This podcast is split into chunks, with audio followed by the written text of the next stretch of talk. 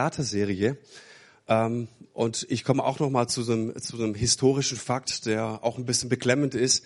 Ich habe mal recherchiert und im Jahr 1619 kamen die ersten 20 afrikanischen Sklaven in die neue Welt nach Amerika.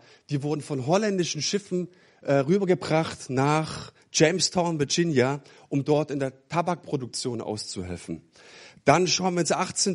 Jahrhundert und da erlebte Amerika eine Explosion der Verschleppung von Afrikanern in die neue Welt. Man schätzt so zwischen sechs und sieben Millionen Sklaven. Die haben dann später auch Baumwollplantagen ausgeholfen. Und dann wurde 1860 der Republikaner und Sklavereigegner Abraham Lincoln zum Präsidenten gewählt. Und ihn interessierte das, wie viele Sklaven gibt es denn eigentlich? Und erzählte dann 31 Millionen Amerikaner und vier Millionen ähm, Sklaven. Und es war heftig. Und wer Fackeln im Sturm kennt, wer kennt's, wer hat's gesehen? Fackeln im Sturm. Der weiß, wie es ausgeht. Die Sklaverei wurde offiziell äh, beendet. Und wir wissen auch, es ist aus allen Köpfen und aus allen Herzen verbannt worden. Die Sklaverei war für immer weg. Schön wär's gewesen. Wenn du ein bisschen recherchierst, stellst du fest, dass im Jahr 2013 Gib dir das mal. Im Jahr 2013 rief Nikki Haley, das ist die Gouverneurin von South Carolina, in der Öffentlichkeit Historisches aus. Sie sagte, Leute, es kann doch nicht sein, dass auf unserem Regierungsgebäude in der Hauptstadt in Columbia immer noch die Flagge der Konföderierten hängt. Wisst ihr, für was die stand?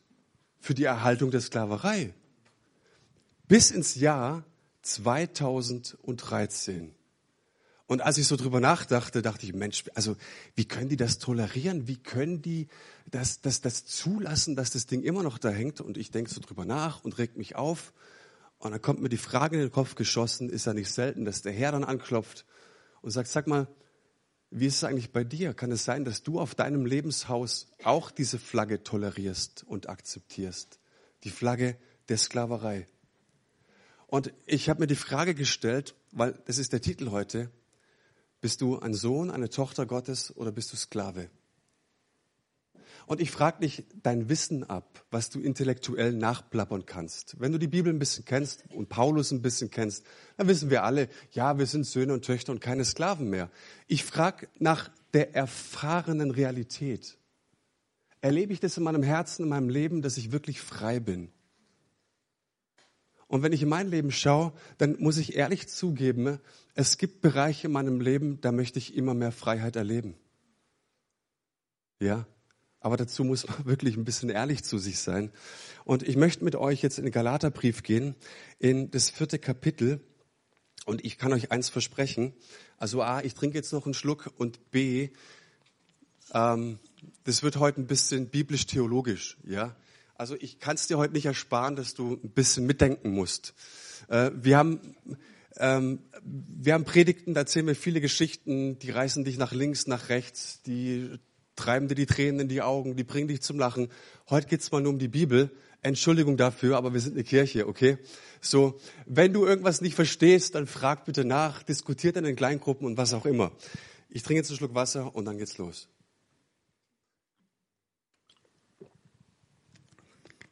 Paulus sagt im äh, vierten Kapitel ab Vers 1, allerdings weise ich, auf, weise ich euch auf Folgendes hin. Solange der Erbe noch unmündig ist, unterscheidet ihn nichts von einem Sklaven, obwohl er doch der künftige Herr des ganzen Besitzes ist. Er ist vielmehr Vormündern unterstellt und sein Vermögen wird von Treuhändern verwaltet bis zu dem Zeitpunkt, den sein Vater festgelegt hat. Genauso war es auch bei uns. Als wir noch unmündig waren, waren wir den Vorstellungen unterworfen, die in dieser Welt herrschen und waren ihre Sklaven. Doch als die Zeit dafür gekommen war, sandte Gott seinen Sohn. Er wurde als Mensch von einer Frau geboren und war dem Gesetz unterstellt. Auf diese Weise wollte Gott die freikaufen, die dem Gesetz unterstanden. Wir sollten in alle Rechte von Söhnen und Töchtern Gottes eingesetzt werden. Weil ihr nun also seine Söhne und Töchter seid, hat Gott den Geist seines Sohnes in eure Herzen gesandt, den Geist, der in uns betet und Abba, Vater ruft. Daran zeigt sich, dass du kein Sklave mehr bist, sondern ein Sohn. Wenn du aber ein Sohn bist, bist du auch ein Erbe. Gott selbst hat dich dazu bestimmt. Voller Text, viel Inhalt und wir gehen da mal Punkt für Punkt durch. Paulus, das habe ich letzte Woche schon erwähnt, bemüht sich im Galaterbrief um Folgendes. Er möchte Menschen aufzeigen, dass sie durch den Glauben und allein durch den Glauben an Jesus Christus Freiheit erworben haben. Und darum geht es heute auch. Und er sagt, Leute, und das ist der Schlüsselvers im Kapitel 5, lasst euch doch nicht wieder als Sklaven in die Sklaverei treiben, bleibt fest in dieser, in dieser, ähm, in, in dieser Freiheit, positioniert euch und entscheidet euch. Bleibt in dieser Freiheit. Wenn ihr die Gesetze wieder einhaltet, wenn ihr euch wieder an Regeln haltet, dann fallt ihr zurück in das alte Muster rein. Bleibt in dieser Freiheit. Und jetzt wird Paulus kreativ und sagt, ich benutze jetzt mal drei Bilder wie Gleichnisse und ich möchte euch veranschaulichen, was ich damit meine. Und in dem, was ich gerade vorgelesen habe, präsentiert er uns das dritte Bild. Okay? Ich lese die ersten zwei Verse nochmal vor. Allerdings weise ich euch auf Folgendes hin. Solange der Erbe noch unmündig ist, unterscheidet ihn nichts von einem Sklaven, obwohl er doch der künftige Herr des ganzen Besitzes ist. Er ist vielmehr vormündend unterstellt und sein Vermögen wird von Treuhändern verwaltet bis zu dem Zeitpunkt, der sein Vater, den sein Vater festgelegt hat. Was leistet dieses Bild? Zum einen, es gibt einen entscheidenden Termin, der das Leben eines Erben in zwei unterschiedliche Epochen einteilt. Ja, vielleicht warst du vorher arm und dann kommt der Knackpunkt, der Jackpot und du bist vorher reich. In unserem Verständnis war es unmündig und nach diesem Termin bist du mündig. Okay? Also es geht um einen entscheidenden Termin und zweitens Paulus verwendet dafür dieses, für dieses Bild Begriffe aus der Rechtssprache. Das wissen wir heute. Die Bibelwissenschaft ist da recht weit ähm, vorgekommen. Es sind Begriffe aus der Rechtsprechung. Äh, diese Begriffe, die werden für das Vormundschaftsrecht verwendet. Finde ich hochinteressant. Und es heißt da eigentlich, solange der Erbe als Unmündiger weder Selbstbestimmungsrecht noch Verfügungsgewalt hat, unterscheidet er sich in keiner Weise von einem Sklaven. In keinster Weise. Obwohl er schon Besitzer von allem ist. Er hat es, er ist doch schon der potenzielle Besitzer. Sein Vater hat ihn bereits beerbt. Und es wäre doch tragisch, wenn es so bleiben würde, oder? Tragisch auch für mich, wenn es so bleiben würde. Weil Paulus meint mich und dich damit. Also muss es diesen einen Tag geben, der vom Vater vorherbestimmt wurde. Und in der Theologie streiten wir darüber, das lasse ich jetzt mal weg. Ähm, wir streiten darüber, ähm, ähm, ja, Mensch, ist es Vorbestimmung und warum und wieso und weshalb, ist alles egal. Es gibt diesen einen Tag, der uns oder unser Leben vollkommen verändern möchte. Ja. Ohne diesen Tag würde der Erbe beziehungsweise der Sohn immer nur der potenzielle Besitzer bleiben, aber nie der rechte Besitzer. Und Paulus, der könnte jetzt dieses Bild weiterführen. Er könnte jetzt zum Beispiel sagen, sag mal, was ist denn, wenn zum Beispiel der Vater stirbt? Hat er gar kein Interesse dran, weil er uns nicht langweilen will. Er möchte uns aufzeigen und nimmt dieses Bild jetzt und konzentriert sich auf diesen einen Vergleichspunkt, den Kontrast zwischen früherer Versklavung und jetziger Freiheit und jetziger Würde. Okay? So, lasst uns in den dritten Vers schauen. Genauso war es auch bei uns. Als wir noch unmündig waren, waren wir den Vorstellungen unterworfen, die in dieser Welt herrschen und waren ihre Sklaven. Ich muss euch sagen, ich habe während der Vorbereitung gedacht, oh nein, nicht der Vers, ey, der macht Arbeit, der macht richtig Arbeit, den müssen wir erklären. Ähm, es ist eine der zentralsten Aussagen, die wir im Neuen Testament finden. Ne? Und deswegen müssen wir mal schauen, was hier wirklich steht. Als wir noch unmündig waren. Paulus benutzt hier Begriffe, es sind Kollektivbegriffe. Wir und uns. Was bedeutet das? Ja, wir haben gehört, es gab Judenchristen, die den Galaterbrief gelesen haben. Es gab Heidenchristen, die den Galaterbrief gelesen haben. Und Judenchristen, ursprünglich Juden, wurden als Juden geboren, standen unter dem Gesetz, kannten sich aus mit Abraham, Isaac, Jakob. Die waren die Checker, versteht ihr? Die, die hatten die Bat Mitzvah, die Bar Mitzvah erlebt. Das ist die Konfirmation für Mädchen und Jungs und so weiter. Die waren total unterrichtet und Paulus sagt hier, keiner hat einen Vorteil. Ihr steckt alle drin, als wir unmündig waren. Und Paulus als der große Gesetzeslehrer nimmt sich auch mit rein. Ich war auch unmündig. Hä? Wie du warst unmündig? Was heißt denn das jetzt?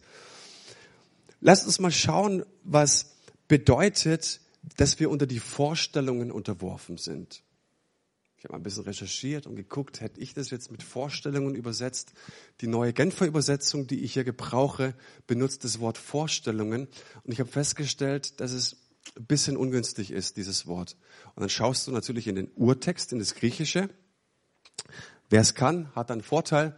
Und du siehst, ähm, dass der, der Begriff Stoichea steht. Völlig egal, könnt ihr wieder vergessen. Aber Stoichea, ähm, ich erspare euch jetzt mal die ganze Arbeit. Die, dieses Wort sollten wir besser übersetzen mit Elemente. Wir sind unter die Elemente dieser Welt, also unterworfen. Was heißt das jetzt? Was sind die Elemente dieser Welt? Feuer, Wasser, Luft, Erde? Macht keinen Sinn. Paulus und das Neue Testament, die verstehen die Welt als eine Welt, die von der Sünde gekennzeichnet ist, als eine Welt, die im Gegensatz zu Gottes Absichten steht. Und ich muss hier einen kleinen Einschub machen. Die Bibel hat keineswegs das Bild davon, dass diese Welt total verkehrt ist. Also wenn ich heute sehe, an einem Oktobertag haben wir einen wunderschönen Tag, das dürfen wir genießen. Strandspaziergänge, dass wir die Natur erkennen und sagen, hey, sie ist wunderschön, Gott ist so kreativ, das dürfen wir erkennen, ja, und auch hochheben und genießen. Ein Gläsle Wein ist was Schönes. Diese Welt hat so viele wunderbare Komponisten, Künstler verschiedenster Art hervorgebracht. Und, und wenn wir sie hören, wenn wir sie anschauen, merken wir, es verzaubert uns, es zieht uns ihren Band.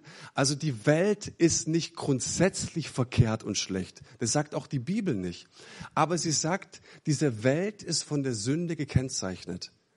Ein anderer Begriff dafür heißt auch, dass diese Welt eine gefallene Welt ist. Und jetzt kommt ein Begriff, der schwierig ist und ich brauche ein bisschen, um den zu auszuführen. Dieser Welt ist der Gläubige durch das Kreuz Christi bereits abgestorben. Was heißt das?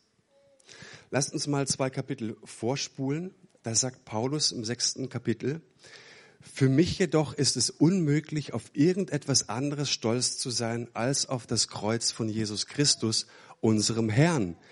Durch ihn ist die Welt für mich gekreuzigt und durch ihn bin ich für die Welt gekreuzigt. Paulus sagt hier,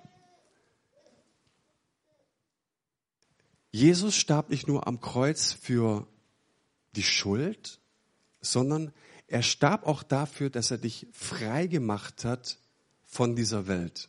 Ich werde es erklären. Das heißt, es gibt Elemente in dieser Welt, worauf die ganze Existenz dieser Welt gegründet ist. Okay? So. Kann man nachvollziehen? Und das Sein des Menschen, das ist auch gegründet auf diese Elemente dieser Welt. Dieser gefallenen Welt, dieser von Sünde gekennzeichneten Welt. Das heißt, der Mensch hat verschiedene Reaktionsweisen. Er hat Verhaltensmuster. Er ist von einem gewissen Denken geprägt. Er reagiert, wie er reagiert. Warum? Weil die Elemente dieser Welt, er ist diesen Elementen sozusagen verhaftet, okay? Erinnert euch mal an das Video von letzter Woche. Da habe ich gezeigt, wie eine, der Bruder eines Getöteten der Mörderin vergibt im Gericht. Und wir hatten noch ein bisschen Gespräch mit ein paar Leuten. Wir wollten gar nicht das Video analysieren, sondern mein Punkt war tatsächlich der, die normale Verhaltensweise auf so eine Tat ist was? Rache. Rache. Ganz normal. In uns streit Rache, Vergeltung. Und warum ist es so? Weil unser Verhalten, unser Denken, unser Herz gegründet ist in die Elemente dieser Welt. Und Freiheit bedeutet jetzt, mit Christus frei zu werden, eben diesen Menschen zu vergeben. Dass wir frei sind, uns zu positionieren, dass wir frei sind, etwas zu tun, was diese Welt nicht kennt. Die Gesetzmäßigkeit dieser Welt schreit an dieser Stelle nach Rache. Christus schreit nach Vergebung. Und das ist ein wesentlicher Punkt. Und ich habe das letzte Woche auch schon gesagt, im ersten Kapitel des Galaterbriefes heißt es in Vers 4, er hat sein Leben hingegeben, um uns von allem Bösen zu befreien, das die jetzige Welt beherrscht und hat damit den Willen Gottes, unseres Vaters, erfüllt. Ich führe das noch ein bisschen aus. An dieser Stelle Welt steht das griechische Wort Kosmos. Und Kosmos kannst du auch übersetzen mit Kosmetik. Kosmetik steht also dafür, dass diese Welt in gewisser Weise eine Kulisse ist und dass es hinter dieser Welt eine Kulisse gibt, dass es da Elemente gibt, dass es da Mächte gibt, die den Menschen beherrschen wollen. Manche sagen jetzt vielleicht, was soll denn das Komisches? Na, vielleicht kennst du den, den Film Matrix. Hast du schon mal gesehen? Ma Matrix, ja. Da feiern wir alle. Ja, wo hat denn der Film diese Ideen her? Das sind tiefe religiöse Bilder, die Matrix gebraucht. Deswegen zieht es die Leute auch an. Da ist irgendetwas, ich weiß, in meinem Leben stimmt was nicht, äh, da muss es mehr geben, da gibt es doch noch mehr. Ja, es gibt tatsächlich mehr. Und das sagt Paulus hier auch, oder was sagt auch? Paulus hat es ein paar tausend Jahre vorher gesagt, bevor Keanu Reeves in Matrix aufgetreten ist, okay? Das heißt, es gibt ein hinter den Kulissen. Und jetzt fahre ich die ganz schweren Geschütze auf. Passt auf. Das letzte Buch der Bibel ist die Offenbarung. Und da heißt es ziemlich am Ende, wenn Babylon vergeht, und das bedarf der Auslegung, Babylon ist ein System, an das Menschen glauben, das Finanzsystem. Wir alle glauben an Finanzsystem. Wir alle versprechen uns von diesem Finanzsystem. Dieses Finanzsystem ist unter anderem dafür zuständig, dass es so viel Ungerechtigkeit auf dieser Welt gibt. Okay? So. Wenn Babylon, wenn dieses System vergeht, also wenn Christus kommt, ist die Facette, ist die Kosmetik weg und dann steht dort, und dann ist Babylon zu einer Behausung von bösen Geistern und Dämonen geworden. Ich weiß, das ist spooky, dieses Bild, aber was es ganz klar zeigt, ist, dass es einen hinter den Kulissen gibt, dass es Elemente gibt, die den Menschen beherrschen wollen. Ja? Und wie viele Menschen sind beherrscht von diesem Finanzsystem dieser Welt? Ja? Dass es keine Gerechtigkeit gibt, dass es Ausbeutung gibt. Das sind Systeme. Und wir können uns da nicht rausnehmen. Ich möchte noch ein Bild gebrauchen. Wir alle kennen die Gravitationskraft. Die Gravitation ist unter anderem dafür zuständig, dass jedes Gewicht Richtung Erdmittelpunkt gezogen wird, ja. Außer irgendwelche Kräfte, für alle Physiker jetzt, irgendwelche Kräfte hindern daran, bla, bla, bla. So. Unser Sonnensystem bestimmt die Gravitation, die Bahnen der Planeten, Monde, Satelliten, Kometen und so weiter. Keiner von uns kann sich dieser Gravitationskraft entziehen. Stimmt's? Auch nicht durch viel Gebet. Stimmt's? Du kannst beten, so viel du willst. Die Gravitationskraft bleibt bestehen. Und die Bibel sagt, Menschen können sich dieser, diesen Elementen nicht entziehen. Genauso wie der Mensch sich diese Gravitationskraft nicht entziehen kann. Außer es gibt einen Tag, in dem Jesus Christus geboren wird. Wir glauben an ihn und dadurch werden wir frei. Ich hoffe, ich erkläre das einigermaßen, so dass wir es einigermaßen mitbekommen, was Paulus hier sagt. Ja, wann hat denn Jesus das gesagt? Das ist ja ganz komisch. In seinem allerletzten Gebet betet Jesus für seine Jünger zum Vater. Vater, sie gehören nicht zur Welt, so wenig wie ich zur Welt gehöre. Seid ihr bei mir? Im übertragenen Sinne, Vater, sie gehören mir sind und uns. Sie sind Söhne und Töchter des Allerhöchsten. Und Paulus macht hier deutlich, jetzt gehen wir in den Galaterbrief, es gibt Elemente, es gab Dinge im Leben der Menschen, die sie beherrscht haben. Es gab, das sind jetzt diese zwei Elemente im Galaterbrief, fremde Götter und es gab den Fluch des Gesetzes. Fremde Götter verstehen wir. Fluch des Gesetzes deshalb, weil der Jude musste jedes i-Tüpfelchen des Gesetzes befolgen, damit er Gott gefallen kann. Du kannst vor Gott nur akzeptabel sein, wenn du das Gesetz minutiös einhältst. Und das ist ein Fluch. Okay? Deswegen. Also, diese Elemente, die beherrschen jetzt den Menschen. Okay? Lass uns mal drauf eingehen, weil ich habe mir so gedacht, sag mal, was interessiert's mich? Ich habe keine fremden Götter, Götzen habe ich jetzt auch keine, die ich ganz offiziell anbete und Gesetze, dem Gesetz, also ich, die zehn Gebote, die trage ich jetzt auch nicht mit mir rum, ist doch nicht mein Thema, oder? Warum schreibt es denn Paulus dann den Galatern? Warum soll es für uns relevant sein?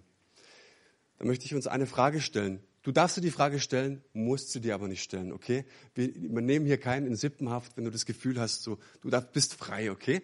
So, aber ich lade dich ein, dir folgende Fragen zu stellen. Auf was vertrauen wir? Wohin tragen dich deine Füße automatisch, wenn du ihnen freien Lauf lässt? Wo, wo zieht es dich hin, wenn du sagst, du, ich, ich streng mich jetzt mal nicht an? Gibt es den Kühlschrank? Ja. Gibt es da, irgend, gibt's, gibt's, gibt's da irgendetwas? Sei mal ein bisschen ehrlicher. Da gibt es mehr als Kühlschrank wahrscheinlich. Gibt es da irgendwas, wo du sagst, ich kann das so mir und dir nichts loslassen? Das ist schwierig, das loszulassen. Ja? Gibt es da vielleicht irgendwas? Ähm, das wäre ein Hinweis auf einen Götzen. Was wir nicht einfach loslassen können, das besitzt uns nämlich. Früher habe ich immer gesagt, Mensch, wenn ich, wenn ich so machen könnte und ich wäre rauchenlos, dann würde ich es machen. Ich will es ja eigentlich auch. Ich habe es ja auch versucht. Ich will es ja loslassen. Die Sache ist aber nicht, was du einfach loslassen willst. Die Frage ist, was dich beherrscht. Was greift hinter die Kulissen und hat dich? Ja, das besetzt dich. Und das sagt Paulus, bei was besitzt dich? Was, von was kommst du nicht los? Das ist dein Götze. Auch heutzutage, das ist dein Götze. Da brauchst du keinen irgendwelchen biblischen Antigötter anbeten. Ja? Das sind Götzen. Lasst uns mal über Gesetze sprechen. Was gäbe es für Gesetzmäßigkeiten in meinem Leben? Vielleicht Festlegungen. Wie viele Menschen laufen mit inneren Festlegungen rum und sagen, ich werde nie wie beispielsweise meine Mutter. Und es ist tief verinnerlicht. Wir sagen vielleicht, ich kann nichts, ich bin nichts, ich bin nichts wert, ich bin zu klein, ich bin nicht klug genug. Das sind Gesetze, die wir in unserem Leben befolgen. Unbewusste Gesetze, aber Gesetze, die Macht über uns haben. Lasst uns mal schauen, wie viel Gewalt in der Ehe gibt es. Wie viele Frauen üben Gewalt aus über ihre Männer und andersrum natürlich auch Männer über ihre Frauen. Und wir leben in einem freien Land und du stellst dir vielleicht die Frage, sag mal, warum verlässt du in einem freien Land nicht einfach deinen Partner, der so schreckliche Gewalt über dich ausübt? Die Frage ist, was dich hat und nicht, was du loswerden willst. Stimmt's? Lass uns über Geiz sprechen. Geiz sagt, es ist alles meins. Was ich mir verdiene, was ich mir anhäufe, ist alles meins. Warum teilen? Und das ist ein Grundsatz in unserem Leben, ein Glaubenssatz in unserem Leben. Lasst uns über Gier sprechen. Wisst ihr, was die Bibel über Gier sagt? Die Gier ist, wenn du mehr haben möchtest, als du brauchst. Was brauche ich denn wirklich zum Leben? Nicht arg viel, wenn ich ehrlich bin. Kann es sein, dass ich gierig? Nein, nein, ich nicht. Mein Freund Billy, der ist gierig und geizig, ich nicht. Stimmt's? Das heißt, wir sehen, ne, es gibt könnte auch grundlegende Elemente in unserem Leben geben, ne, die uns in einer gewissen Weise auch gefangen nehmen. Und Paulus sagt, es sind fremde Götter, Gesetze, Festlegungen, beherrschen Menschen. Doch als die Zeit dafür gekommen war, Vers 4, sandte Gott seinen Sohn. Er wurde als Mensch von einer Frau geboren und war dem Gesetz unterstellt.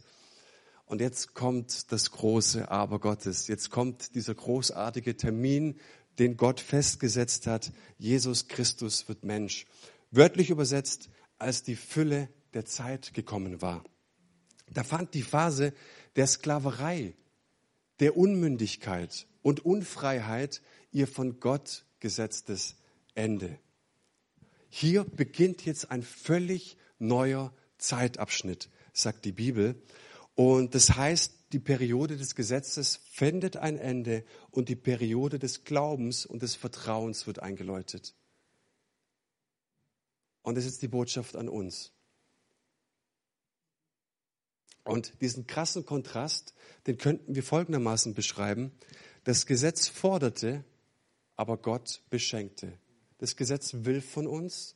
Du bist verflucht, wenn du nicht jedes Gesetz minutiös einhältst, ja. Aber Gott beschenkt. Wer hat es wirklich verinnerlicht, dass wir einen schenkenden Gott haben?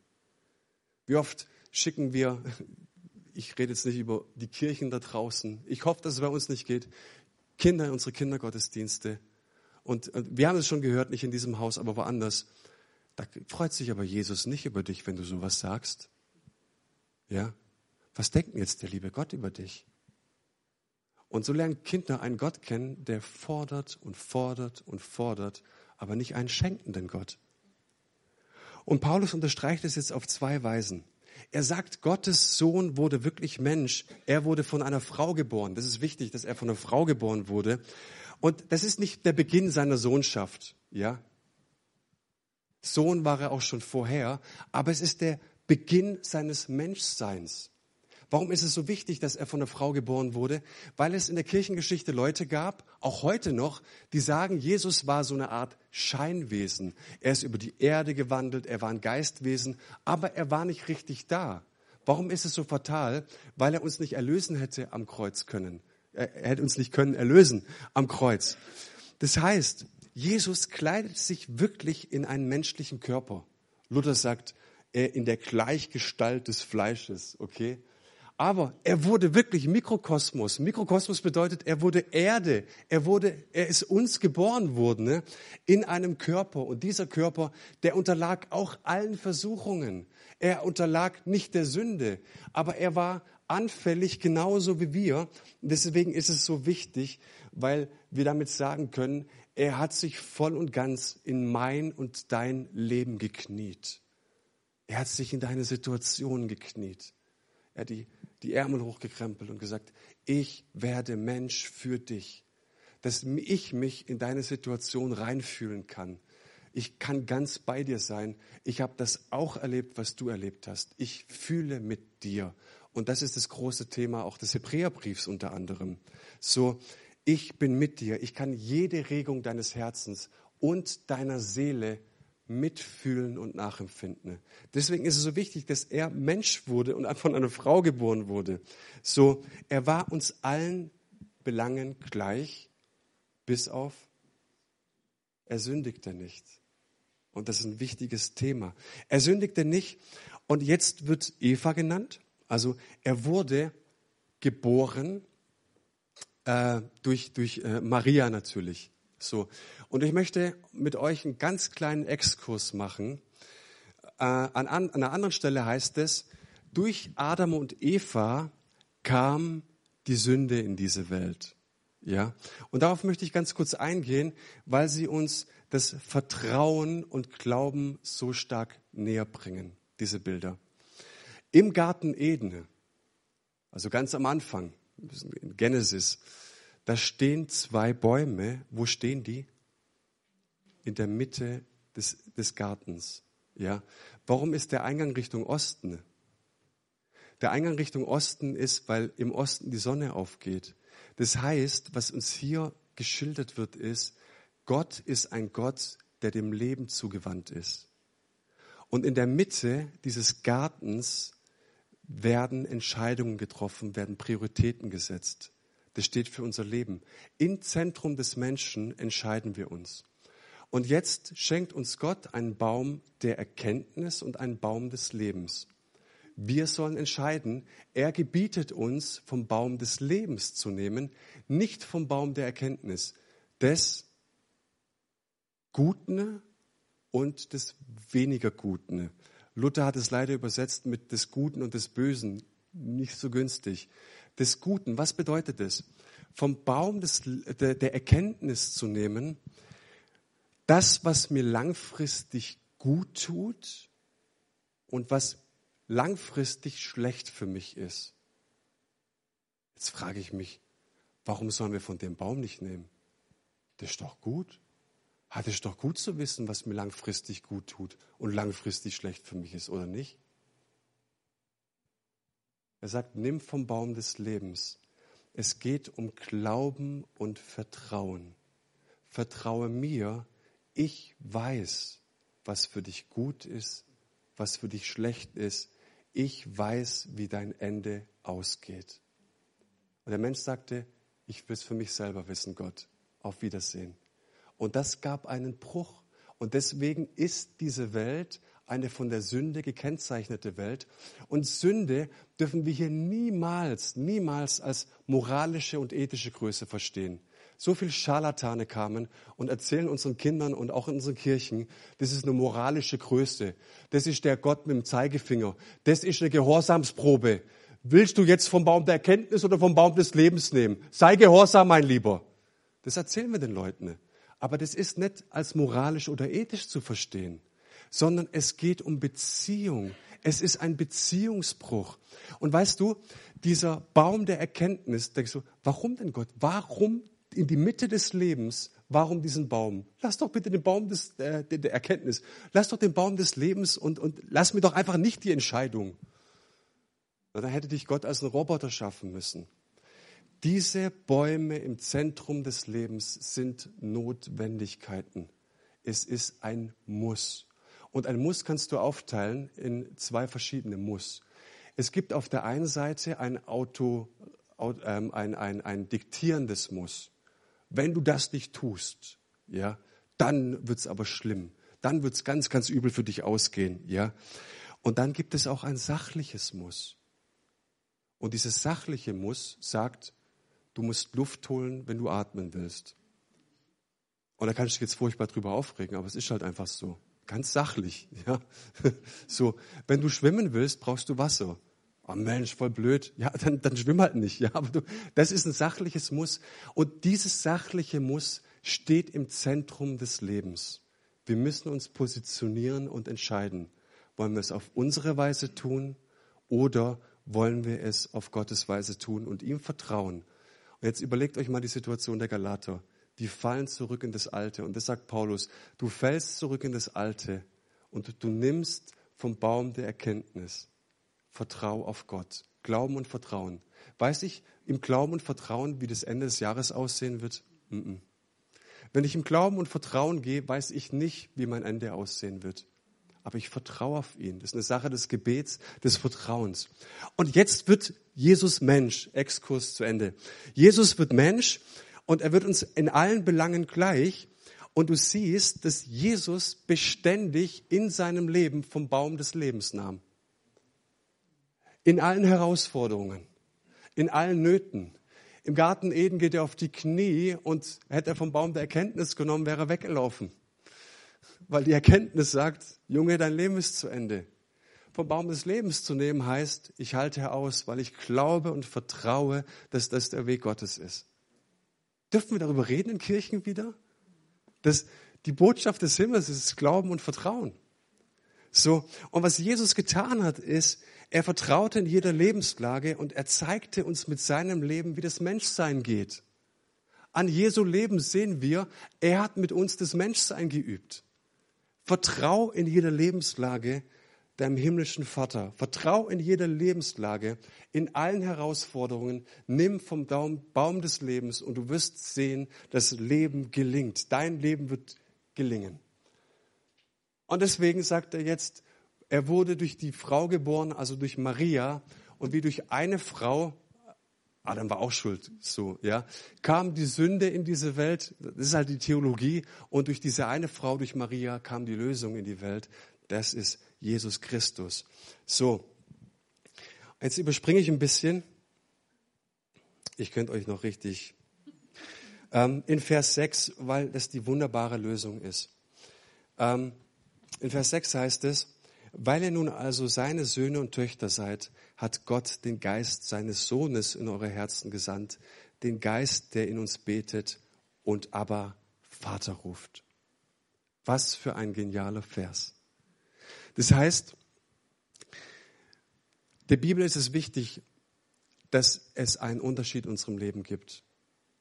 Das eine ist es zu bejahen. Ja, Jesus war ein guter Mann, Jesus ist gestorben, meinetwegen lass ihn auch auferstanden sein. Irgendwo wird er sich auf, äh, aufhalten, ja.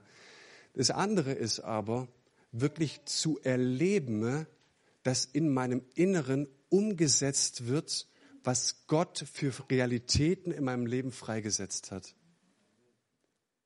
Ich rede hier nicht von der Erfahrung. Ich rede davon, dass wir es als innere Realität spüren und merken mehr und mehr, das Kreuz von Golgatha hat Auswirkungen in meinem Leben und auf meine Freiheit. Das sind innere Realitäten. Ja? Und das ist ein wichtiger, wichtiger Punkt. Und habe ich das wirklich erlebt? Und deswegen sagt er, lern nicht nur auswendig und stell dich vor den Spiegel und betreib viel Autosuggestion. Du bist Sohn, du bist Tochter. War ich schon auf so einem Seminar? Ich dachte, ich halte es nicht mehr aus. Stell dich vor den Spiegel und sag, du bist Sohn, du bist Tochter, du bist ein geliebtes Kind. Und äh, Glauben funktioniert nicht durch Autosuggestion, sondern Glaube funktioniert so, dass er zu all dem, was er getan hat am Kreuz, uns seinen Heiligen Geist gibt. Und die Stelle sagt, der Geist seines Sohnes. Was heißt das jetzt? Gemeint ist der Heilige Geist, aber er wird genannt der Geist seines Sohnes deshalb, weil der Heilige Geist einen Schwerpunkt hat. Er kommt in unser Leben, er möchte in unserem Herzen wohnen und dieser Schwerpunkt heißt nicht Heiliger Geist, sondern Jesus Christus. Für, für unsere Ich-AGs ein bisschen schwierig zu verstehen, ja. Aber dass einer kommt und sagt, ich habe ein völlig anderes Thema außer mich. Es ist Jesus. Und er will Jesus in unserem Herzen groß machen. Und er ist es, der auch unsere Sohnschaft oder dass wir Töchter sind, in uns verbürgen möchte. Wir sind versiegelt mit ihm und er möchte in uns beten und er möchte uns zuflüstern, hey, du bist Sohn und du bist Tochter. Er ist es, der uns das in uns vergewissert, wenn wir ihm auch den Raum geben. Und der letzte Vers. Darin zeigt sich, dass du kein Sklave mehr bist, sondern ein Sohn. Wenn du aber ein Sohn bist, bist du auch ein Erbe Gott selbst hat dich dazu bestimmt. Wenn du in den Versen 5 und 6 haben wir gelesen, dass, dass ähm, Paulus noch in diesen Kollektivbegriffen ist, wir und uns. Und jetzt wechselt er in diese zweite Person Singular, du. Jetzt spricht er dich persönlich an. Ja? Ähm, du. Und jetzt bindet er uns eine Wahnsinnsbotschaft auf die Seele und spricht dich ganz persönlich an. Du bist gemeint. Die Botschaft lautet, du bist kein Sklave mehr. Du bist ein Sohn, du bist eine Tochter Gottes. Und das ist die Zusammenfassung des ganzen Abschnittes. Erst warst du ein Sklave unter der Ordnung des Gesetzes, aber nun hat Gott seinen Sohn gesandt und du hast an ihn geglaubt. Darum bist du kein Sklave mehr, sondern ein Sohn Gottes. Wenn du aber ein Sohn bist und natürlich Tochter, dann bist du auch ein Erbe. Wie viele Leute gehen aus ihren Kirchen sonntags und sagen, ich habe eine gute Botschaft gehört. Gott hat mich lieb, Gott hat kein Problem mit mir, ich bin ein Sohn und ich bin eine Tochter. Aber sie lassen ihr Erbe liegen. Sie lassen ihr Erbe liegen. Weißt du, wie viele Verheißungen es in der Bibel gibt? Unterschiedliche Verheißungen. 250. Und die Bibel sagt an der Stelle, wir sind Erben geworden. Erben dieser Verheißung. Das, was Christus gehört, gehört uns. Sein Sieg über den Tod gehört uns. Sein Sieg über die Finsternis gehört uns. Er hat uns Autorität gegeben, er hat uns Vollmacht gegeben, das gehört zu diesem Erbe. Wie viele Kinder Gottes lassen dieses Erbe auf der Straße liegen? Es reicht nur die Beruhigungspille. Gott hat kein Problem mit mir. Aber an der Stelle heißt es, Sohnschaft, Tochter zu sein und das Erbe auszuleben, sind eins. Also lasst uns nicht trennen, was für Gott zusammengehört. Und es ist die Botschaft, diese Riesenbotschaft, die möchte ich unterstreichen. Du bist auch Erbe. All die Verheißungen, all die Versprechen Gottes, die gehören dir in deinem Leben. Also ist vielleicht heute der erste Tag, an, an dem du dir selbst sagst, ja, ich möchte als Sohn, ich möchte als Tochter Gottes leben. Und was immer mich gefangen hält, wo immer ich auch zurückgeschreckt bin und zurückgegangen bin in das Alte, heute soll dieser Tag sein, an dem mir dieser Termin von Jesus Christus, als er Mensch wurde, nochmal ganz groß vor die Augen gemalt wurde. Jesus ist geboren und hat sich in dein Leben gekniet. Und er hat dir und mir gezeigt, wie das Menschsein gelingen kann. Dass wir in jeder Lebenslage auf den Vater trauen. Auch wenn wir nicht wissen, wie die Situationen ausgehen. Auch wenn wir jetzt momentan in einer Lebenssituation stehen, die schmerzlich ist und wir verlangen danach zu wissen, wie es ausgeht. Wir verlangen nach Erkenntnis. Wir verlangen danach, wird es gut sein? Ist die Entscheidung gut? Ist sie langfristig gut? Trägt sie gut? Das können wir nicht wissen. Die Bibel sagt uns, die beste Entscheidung ist, halt an Jesus fest und vertraue ihm von ganzem Herzen. Das ist die Botschaft von heute Morgen. Und äh, wir wollen jetzt das Abendmahl feiern. Und ich möchte uns einfach ein paar Momente noch geben, an dem ich uns einladen möchte, in der Mitte, im Zentrum unseres Lebens uns zu positionieren und zu entscheiden und zu sagen, Gott, ich, ich möchte